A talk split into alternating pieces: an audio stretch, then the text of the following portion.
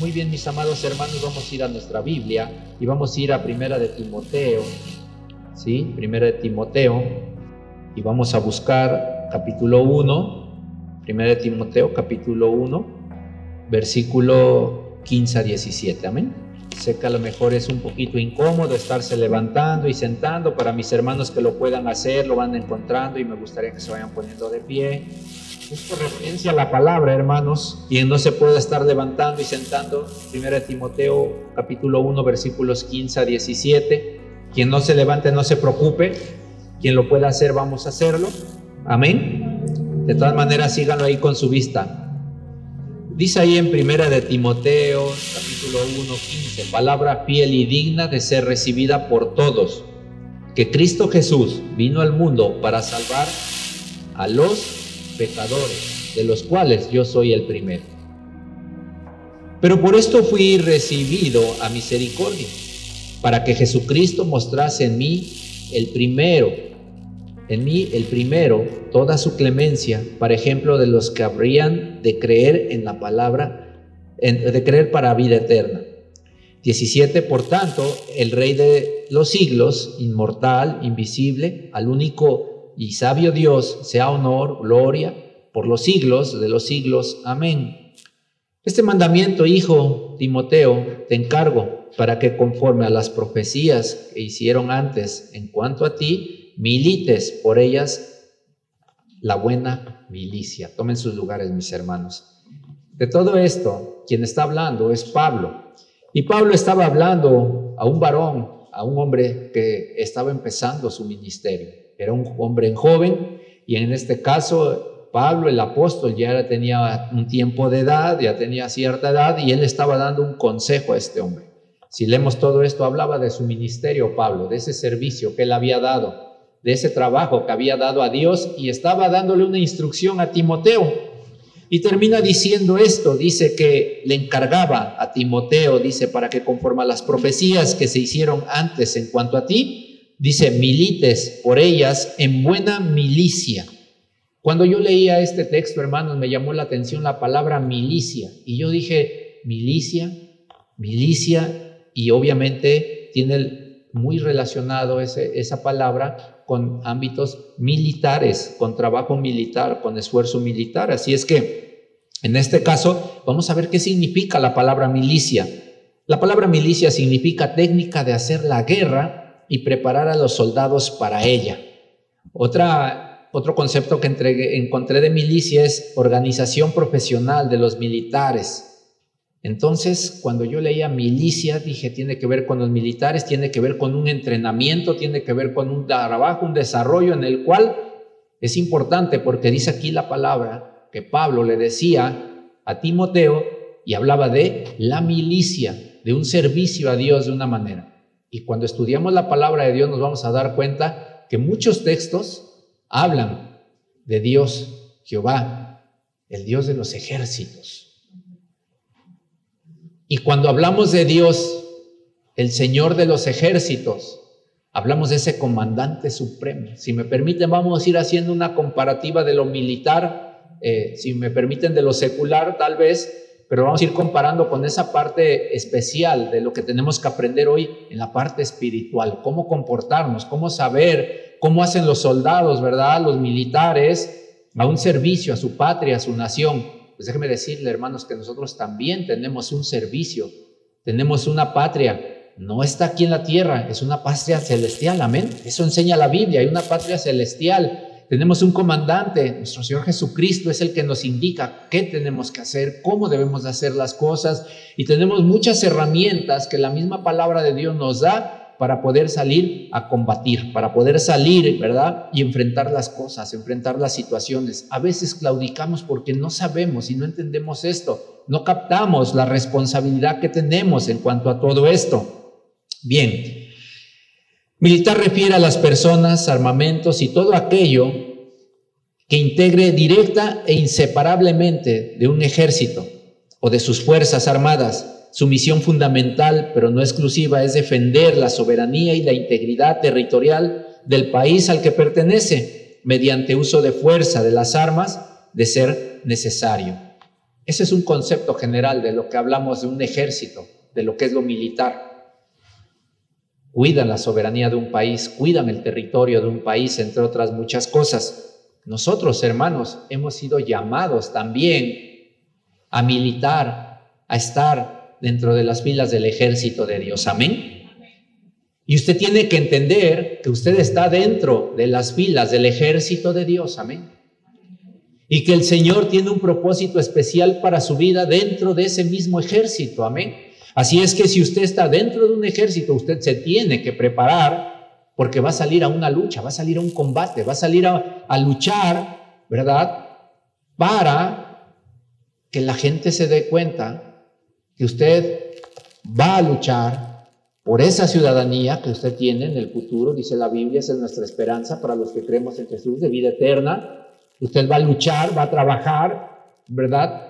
Por esa ciudadanía, por ese lugar especial preparado por Dios, donde Dios mismo nos está esperando y donde todos queremos llegar. Amén. Yo creo que todos queremos llegar a ese lugar, a nuestra verdadera ciudadanía, la ciudadanía de Dios, ese lugar perfecto, ese lugar especial que Dios ha preparado para sus hijos. En otras palabras, para su ejército, para los creyentes, para los que se van a esforzar, para los que serán valientes, para los que darán todo por el Señor. Amén.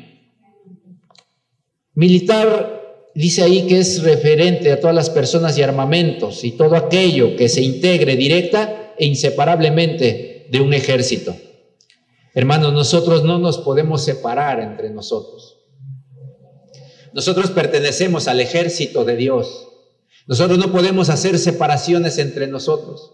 Por el contrario, la palabra de Dios nos llama a la unidad.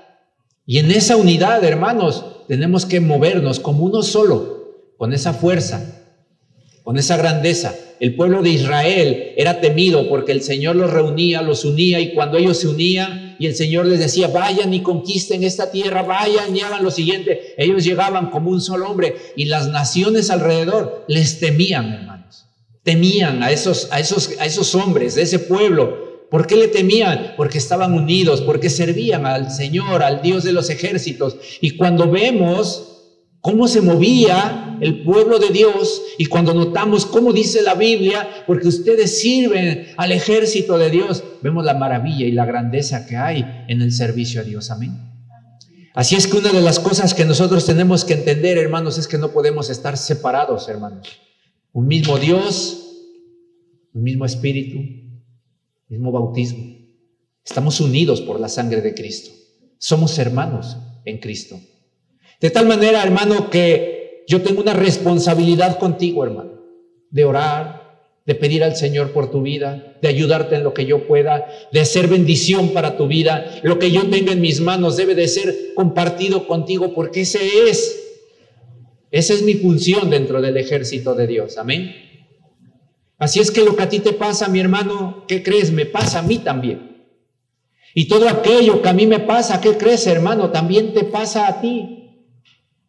Hoy día el ejército de Dios está dividido. Hoy día el ejército de Dios no quiere esa unidad. Hoy el ejército de Dios no se une, no unen las fuerzas, no oran unos por otros. Dice la Biblia, oren, oren, oren unos por otros. Soportaos las cargas los unos de los otros, dice la palabra de Dios. Eso es lo que nos enseña la palabra de Dios. Y hoy ya no queremos hacerlo. Como ejército de Dios creemos que podemos ser centinelas, de andar solos por ahí, de andar buscando solamente en lo personal las cosas. Y así no funciona el ejército de Dios. El ejército de Dios hay unidad, hermanos. Tenemos que estar unidos. ¿Tú sabes qué está pasando el hermano? Tú sabes qué está pasando la hermana que está al lado tuyo. Tú sabes lo que está sintiendo en este momento. Tú sabes la salud de los que no están. Has llamado a los hermanos que no han llegado a la, iglesia. Has estado pendiente si han comido las familias de la iglesia. Todas esas son preguntas que se tienen que hacer en la milicia del Señor. Ustedes necesitan encontrar la misericordia del comandante supremo. Ustedes necesitan tener la sensibilidad de la guía del Señor. Dice ahí que en este caso la misión de esos ejércitos, como lo vemos hoy, es fundamentalmente defender la soberanía e integridad territorial del país al que pertenecen. Nuestra misión fundamental, hermanos, la misión fundamental del ejército de Dios es predicar a Cristo. Amén. Es predicar la soberanía de Dios en la vida de nosotros. ¿Y cuál es esa soberanía de Dios? Es el hecho de que no nos movemos si antes el Señor no nos lo indica. No hacemos nada si antes ofende al Señor. No hacemos nada en lo cual nosotros podemos causar daño a la iglesia del Señor. Esa es la soberanía de Dios, su grandeza del Señor. Entender que el Señor tiene todo el derecho sobre nosotros. Toda la voluntad de Dios sobre nosotros. Esa es la soberanía del Señor. Y yo tengo que depender eso y el mundo allá afuera tiene que darse cuenta de la soberanía de Dios en mi vida. Cuando nos dicen somos mexicanos, Claro que somos mexicanos. El 15 y el 16 de septiembre hacemos una gran fiesta porque celebramos la independencia de México y en ese momento a todos nos sale lo nacionalista, a todos nos brinca, ¿verdad? Ese, ese orgullo, eh, por decir en una palabra, ¿verdad? Que sea simple, un orgullo en el cual decimos somos mexicanos y somos de este país y gloria a Dios por ello. No está mal, está bien. Yo no tengo problemas con eso. Pero hermanos, con esa pasión debemos también de buscar y de ser dentro del ejército de Dios. Amén. Con esa pasión deberíamos de ser cristianos.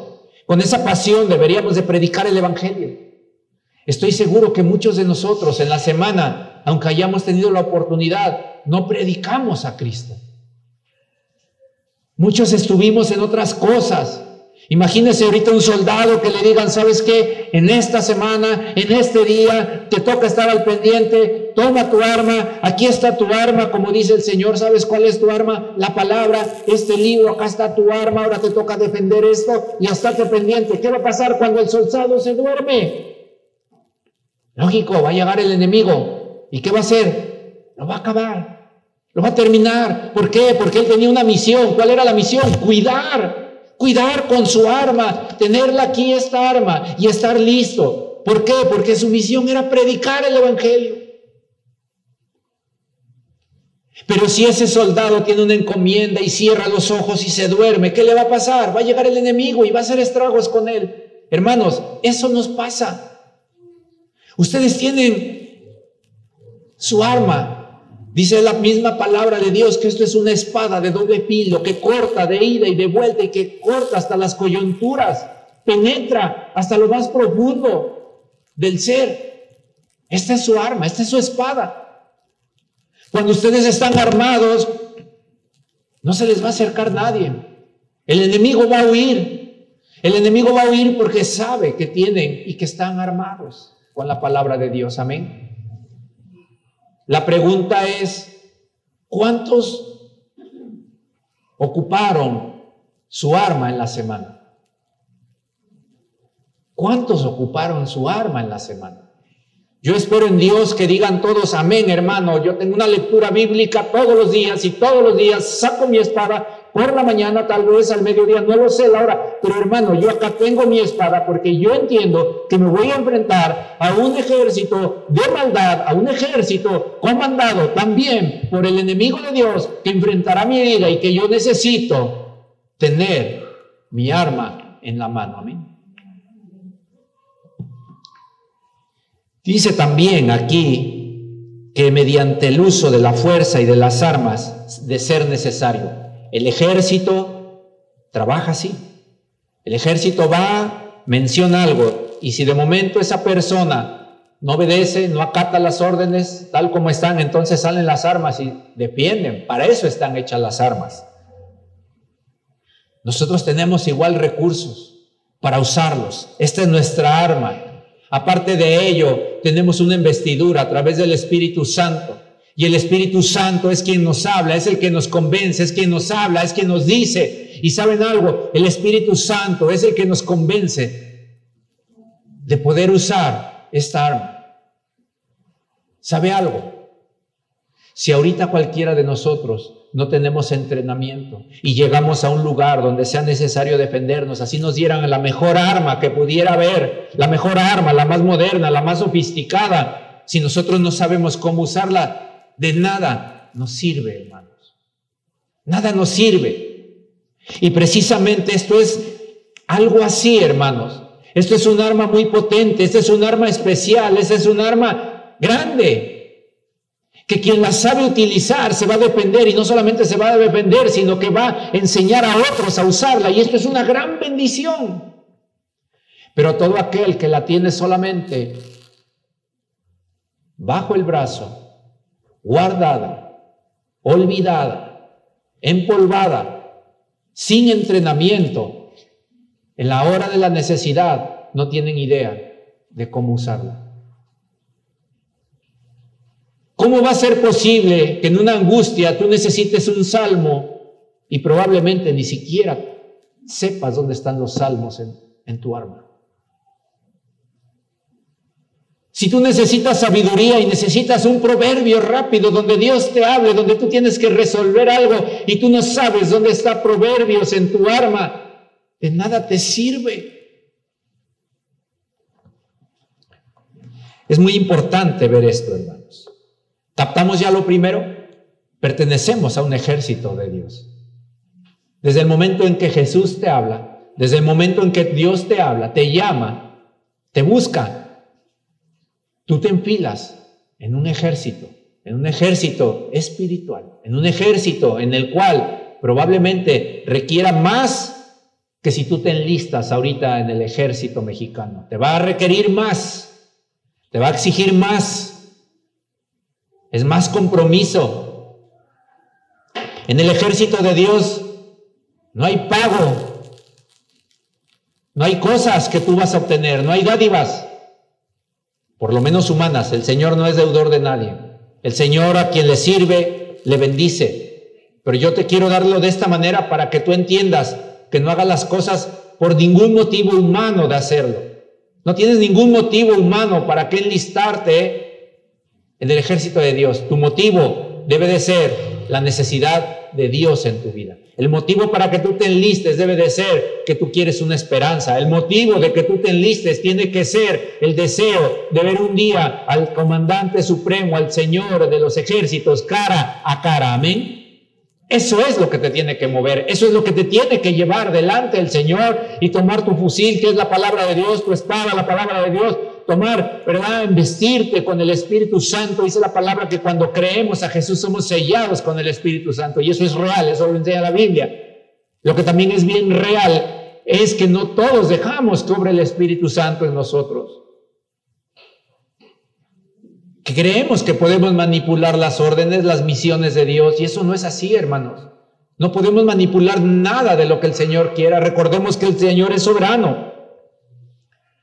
Debemos entender que cuando recibimos a Cristo en nuestro corazón nos comprometemos y nos hacemos parte de la milicia celestial del ejército de Dios. Isaías 37, 16, Jehová de los ejércitos, Dios de Israel, que moras entre querubines, solo tú eres Dios de todos los reinos de la tierra. Tú hiciste los cielos y la tierra. Amén. Ahí está a quien servimos, ahí está la majestad del Señor, ahí está Jehová de los ejércitos. ¿Y saben por qué? Porque el Señor dice aquí la palabra que Él está entre querubines y que solo tú eres Dios de todos los reinos de la tierra. Así es que cuando nosotros obedecemos cosas de reinos de la tierra, reinos de maldad, reinos de cosas así que no tienen nada que ver con el Señor, estamos en guerra, pero contra el Señor. Cada vez que nosotros desobedecemos, cada vez que nosotros damos la espalda para servir a un reino que no es el de los cielos, después de ser llamados a Jesús, estamos en contra del Señor. Estamos en rebeldía contra el Señor. Es como que si le dijeran a un militar o al comandante, tienes que hacer esto, esto y esto, y le dicen, sí, está bien, lo voy a hacer, pero ese hombre, ese militar, ese soldado no lo hace, tendrá consecuencias. Tendrá que recibir un arresto. Tendrá que llevar una carga, ¿verdad? Así nos pasa, hermanos.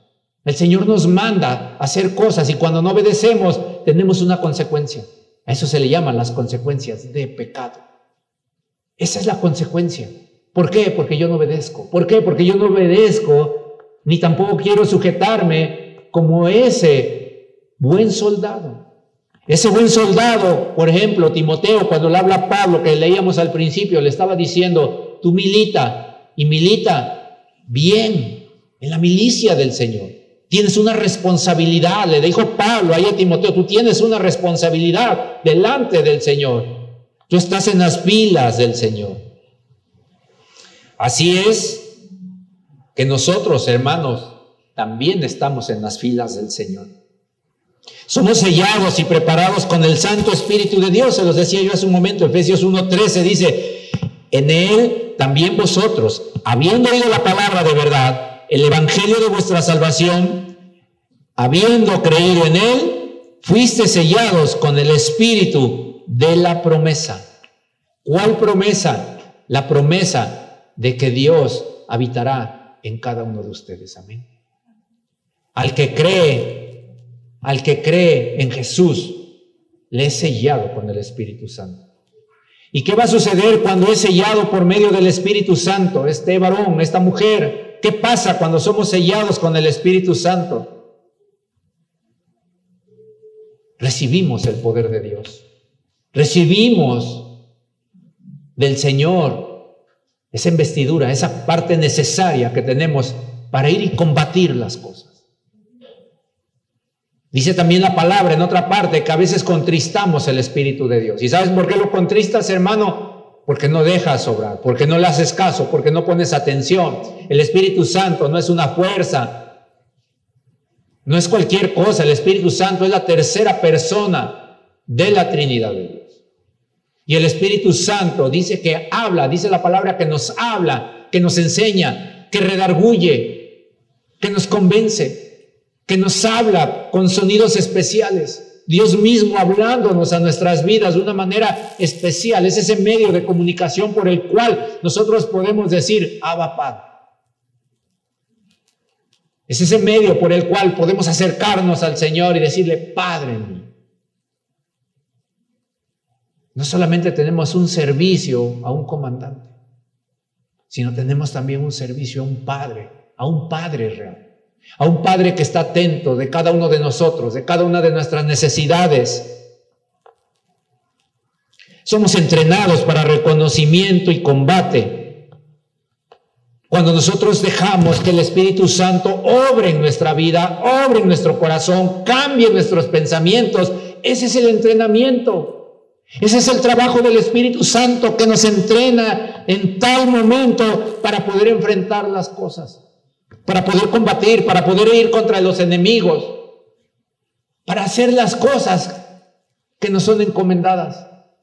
¿Sabes por qué hay tantos corazones apagados? ¿Sabes por qué hay tantos corazones desilusionados? ¿Sabes por qué hay tantos hermanos que están batallando, que ahorita están encerrados en sus casas sin querer nada con el Señor, frustrados, olvidados, ofendidos, porque no permitieron que el Espíritu de Dios pudiera obrar de tal manera que pudieran darse cuenta que están siendo presos y llevados cautivos con el enemigo.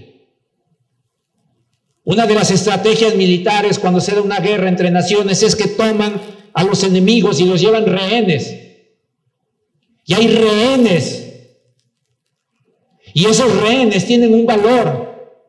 Esos rehenes cuando son llevados por medio de los enemigos, ellos los tienen con un valor porque saben que en un momento dado cada de estos hombres, cada de estas vidas cuenta por una vida del ejército de ellos. Y tienen cómo negociar, tienen cómo hacer negociaciones. ¿Para qué? Para salvar, ¿verdad?, a los soldados que son de su ejército. Por eso es tan importante los rehenes. ¿Sabes algo? Por eso es tan importante para Satanás. Eres más importante pero Dios, pero también para Satanás eres importante. Él te quiere de rehén. Él sabe que al llevarte a ti de rehén, va a jalar a tu familia, va a jalar a tus hijos, va a jalar a tu esposo, va a jalar a tu esposa. Él quiere rehenes. Y por eso se infiltra a las familias. Porque Él sabe que no está jugando, Él está en la lucha. Él vino a matar, a destruir, a robar. Esa es su función del enemigo. Esa es la realidad con la que luchamos. Y Él viene de rehén por ti. Él quiere tomarte y llevarte cautivo. Por eso te manda cosas, por eso te manda tribulaciones, por eso te manda angustias, por eso quiere verte ahí atribulado, porque te tiene esclavo, te tiene como un rehén. Y Él sabe que cuando tú estás como rehén vas a caer y va a caer tu familia.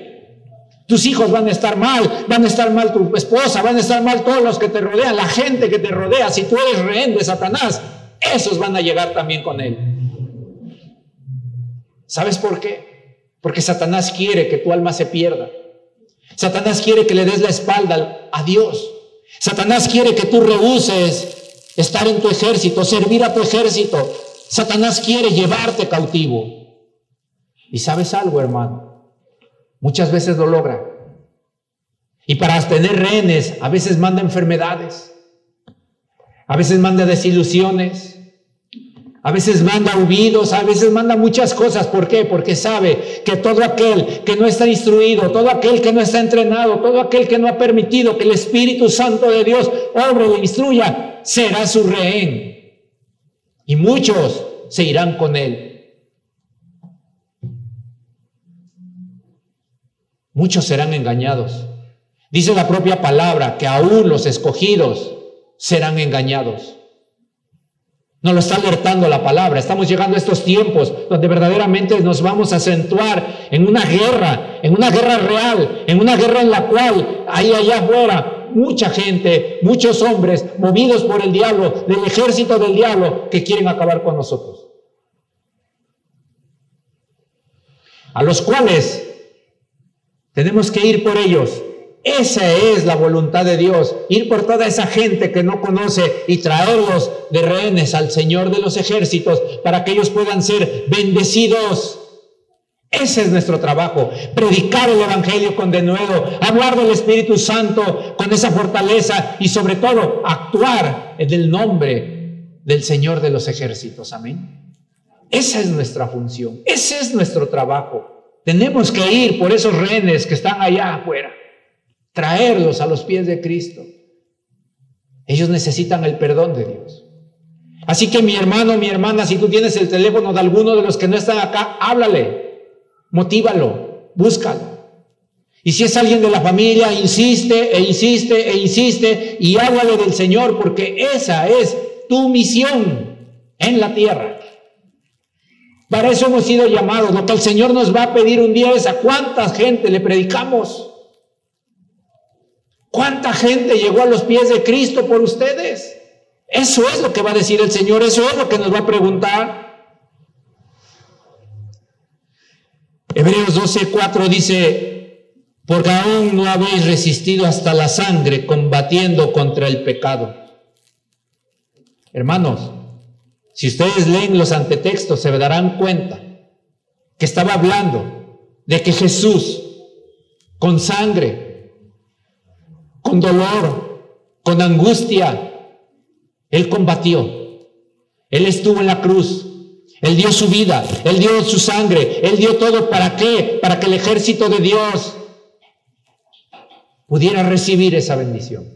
Y dice ahí en Hebreos 12:4, dice, porque aún no habéis resistido hasta la sangre combatiendo contra el pecado. Hermanos, a veces cualquier pecado llega y nos espanta.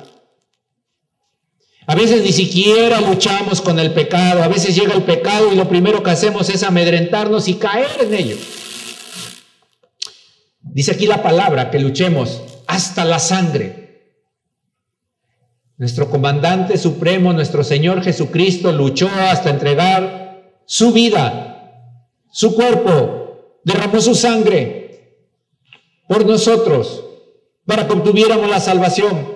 ¿Qué hacemos nosotros, hermanos? No hacemos nada. No hemos combatido, dice la palabra, hasta la sangre. No hemos combatido en un cara a cara verdaderamente con el pecado. Preferimos contemplarlo, preferimos eh, hacernos de la vista disimulada, preferimos eh, hacer como que no pasa nada antes de confrontar la realidad y antes de ver nuestra vida y de combatir hasta la sangre. Combatir hasta la sangre. Y combatir a la sangre, yo no quiero que usted se malinterprete las cosas. Combatir a la sangre quiere decir entregar todo, hermano. Llevar el Evangelio, curar las heridas de otros. Poder compartir lo que tenemos, economía, lo que sea, gloria a Dios por ello. Eso es combatir, eso es trabajar. Y si hemos de dar nuestra vida y, y nuestra sangre y nuestro cuerpo, para Dios sea la gloria y la honra. Amén. No tengamos miedo, no tengamos preocupación. El Señor ya está dispuesto a guardarnos, a cubrirnos, a tenernos. Recordemos que estamos bajo la gracia, pero esa gracia es para servir más a Dios, no para corromper nuestra vida y faltarle al Señor, sino todo lo contrario, para servir más a Dios, para saber que el Señor tiene misericordia de nosotros. Somos equipados con una armadura espiritual, Efesios 6, 10 al 20 por lo demás, hermanos míos, fortaleceos en el Señor y en el poder de su fuerza, vestidos de toda armadura de Dios para que podáis estar firmes contra las acenchanzas del diablo. Porque no tenemos lucha contra sangre y carne, sino contra principados, contra potestades, contra los gobernadores de las tinieblas de este siglo, contra huéspedes espirituales de maldad en las regiones celestes. Por tanto, tomad toda la armadura de Dios para que podáis resistir en el día malo. Y habiendo acabado todo, estad firmes. Estad pues firmes, ceñidos vuestros lomos con la verdad y vestidos con la coraza de justicia y calzados los pies con el apresto del Evangelio, con el Evangelio de la paz. Sobre todo, tomad el escudo de la fe con el que podéis apagar todos los dardos de fuego del enemigo y tomad el yelmo de la salvación y la espada del Espíritu, que es la palabra de Dios, orando en todo tiempo, con toda oración y súplica en el Espíritu y velando en ello con toda perseverancia, perseverancia, súplica por todos los santos. Y por mí a fin de que al abrir mi boca sea dada palabra para dar a conocer con denuedo el ministerio del Evangelio, por lo cual soy embajador en cadenas, que con denuedo hablé de él como debo hablar. Me impactó eso último que dijo Pablo ahí. Oren por mí, a fin de que al abrir mi boca me sea dada palabra para dar a conocer con denuedo el ministerio del Evangelio, por el cual soy embajador en cadenas. Fíjese bien, no era sencillo para Pablo que con denuedo hable de él como debo hablar. Ese debe ser el deseo del militar, del hombre que sirve a Dios, el hombre que es y que está en la milicia del Señor de los ejércitos. Usted tiene que decir eso. Hermanos, oren por mi vida porque yo quiero predicar el Evangelio con denuedo, con la fuerza del Señor. Yo quiero predicar, oren por mi vida, decía Pablo. Hermanos, ¿cuántas veces hemos pedido eso? ¿Cuántas veces hemos hablado eso? Dice, por el cual soy embajador, somos embajadores, somos representantes de Dios. Eso dice aquí la palabra, decía Pablo, yo soy representante de Dios, soy embajador de Él. Por lo tal, que con denuedo hable de Él, dice la palabra, como debo hablar. Y aquí, hermanos, me impacta la manera. Nos dice todo clara la palabra. Hay una guerra, es espiritual, hay una armadura completa y hay una manera de confiar en todo esto, orando, pidiendo, solicitando que oremos unos por otros para que cada uno enfrente su situación, su pecado, sus condiciones de una manera adecuada, de una manera conforme a lo que Dios quiere. ¿Para qué? Para que sea predicado el Evangelio. Nadie que no cuida su vida podrá predicar el Evangelio. Si tú no cuidas tu vida personal, en todas las áreas, tú no vas a poder predicar el Evangelio. No vas a poder. Siempre va a haber algo de parte del diablo que te avergüenza. Pero grande es el Señor en misericordia que a pesar de todo y como somos, Él nos da la oportunidad.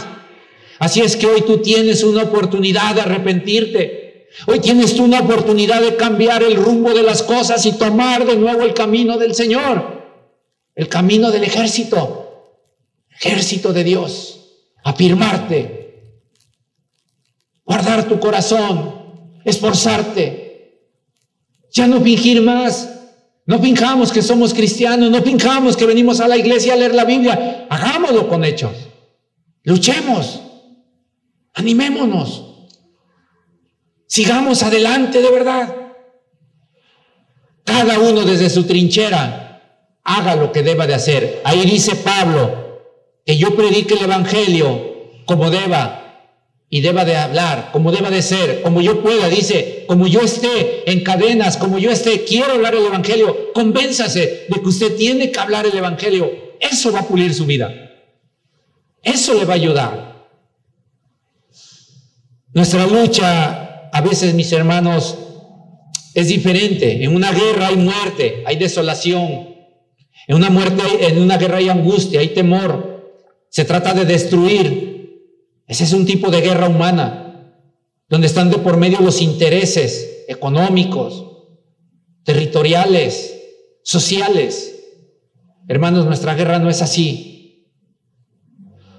Aquí no podemos estar en contra unas con otros. Aquí no podemos estar buscándonos problemas. Aquí no podemos estar buscando cosas en las cuales estemos en una guerra así.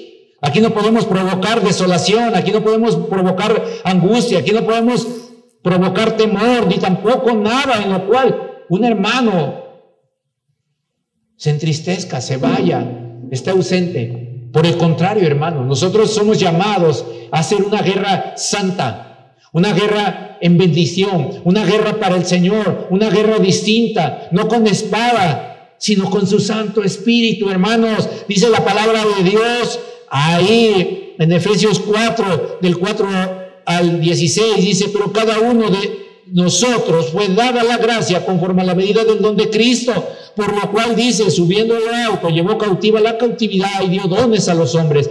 Y eso, lo que, de, lo, de que subió, que es, sino que también había descendido primero a las partes más bajas de la tierra el que descendió es el mismo que también subió por encima de todos los cielos para llenarlo todo. Y él mismo constituyó a unos apóstoles, a otros profetas, a otros evangelistas, a otros pastores y a otros maestros, a fin de perfeccionar a los santos para la obra del ministerio, para la edificación del cuerpo de Cristo, hasta que todos lleguemos a la unidad de la fe y del conocimiento del Hijo de Dios a un varón perfecto a la medida de la estatura de la plenitud de Cristo, para que ya no seamos niños fluctuantes, llevados por doquier de todo viento de doctrina, por estratagemas de hombres que para engañar emplean con astucia las artimañas del error, sino que siguiendo la verdad en amor, crezcamos en todo, en aquel que es la cabeza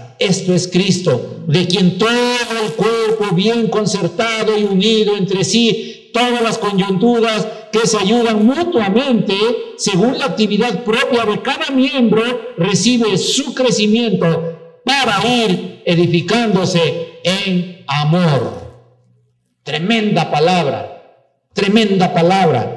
Nuestra guerra no es de destruir, nuestra guerra no es de lucha contra la gente, angustiarla, sino por el contrario, nuestra guerra es de esperanza, es de vida eterna, es de fe, es de amor de parte de Dios, de restauración, de perdón de Dios, una oportunidad de arrepentirse y seguir a Jesús como nuestra guía, dice aquí la palabra, buscando la estatura del varón perfecto en unidad. ¿Quiénes dicen amén? ¿Cuántos pueden decir amén por esta hermosa palabra? Amén. Anímese. Alíñese al Señor. Ponga prioridades en su vida. El Señor es primero. Amén. Yo deseo que el Señor sea primero en su vida. Yo deseo que el Señor llene. Dice que el Señor bajó y subió muy por encima de los cielos y lo llenó todo. Eso dice la palabra. Permita que el Señor le llene todo. ¿Cuántos queremos ser llenos del Señor? Amén. Permitan que el Señor les llene su corazón. No se vayan por cosas ficticias, no se vayan por cosas temporales, no se vayan por cosas sin valor. Dice la Biblia que el Señor bajó, subió y lo llenó todo. Amén. Nuestro trabajo como ejército de Dios es usar la compasión, la misericordia, el perdón, la amistad, el buen ánimo y todo lo necesario para que la persona conozca a Dios. Y aún con todo debemos estar quietos para escuchar la palabra. También es necesario que de momento escuchemos la palabra de Dios. Tú necesitas aprender. Jehová de los ejércitos está con nosotros. Amén. Nuestro refugio es Dios de Jacob, amén. Salmos 46, 7. Ahí está escrito. Ahí lo dice la palabra. Venid y ve las obras de Jehová que ha puesto asolamientos en la tierra, que hace cesar las guerras hasta los fines de la tierra, que quiebra el arco, corta la lanza y quema los carros de fuego del enemigo. Dice ahí en ese salmo hermoso, nuestro Señor es el Señor de los ejércitos, el que va a quebrar los dardos del enemigo, el que va a quebrantar a nuestros enemigos, el que va a llegar y va a hacer estragos en la vida de aquel que nos quiera hacer daño. Amén. Vamos a creerlo. Él es el Señor, el Señor, el que lucha por nosotros, el que está en la guerra, el que nos dirige, pero el que nos defiende también. Así es que a pesar de todo, estamos seguros, hermanos.